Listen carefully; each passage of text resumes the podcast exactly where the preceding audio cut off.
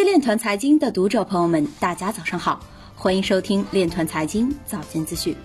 今天是二零一九年十二月二十八日，星期六，农历亥年腊月初三。首先，让我们聚焦今日财经。法国金融市场管理局发布有关数字资产服务提供商许可的新规定。日本金融厅将与日经新闻社合作组织区块链全球治理会议。成都将大力鼓励基于区块链等技术的金融产品服务模式创新。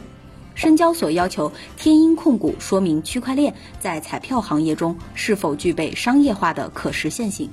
巴哈马特将在当地时间十二月二十七日启动数字货币试点。德国将要求数字货币托管人申请获得许可。同花顺在区块链方面的布局还处于探索阶段。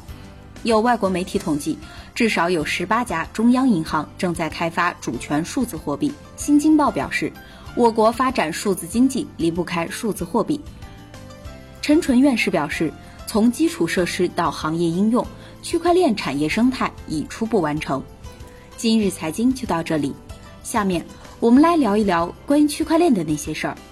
据首席经济学家论坛消息。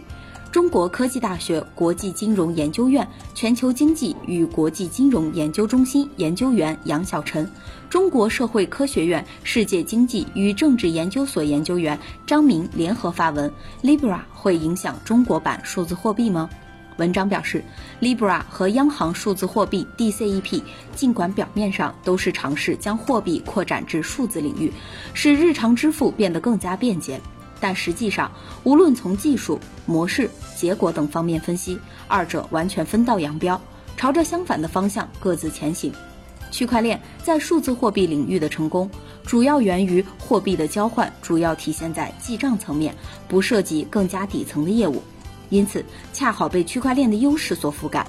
但从另一个角度看，区块链相对繁杂的共识过程，也在一定程度上影响了交易的实时性和并发性。笔者建议，应理性并辩证地看待区块链的能力边界，其在数字货币领域的优势，并不适宜无限外延，以免造成社会资源的无效投入。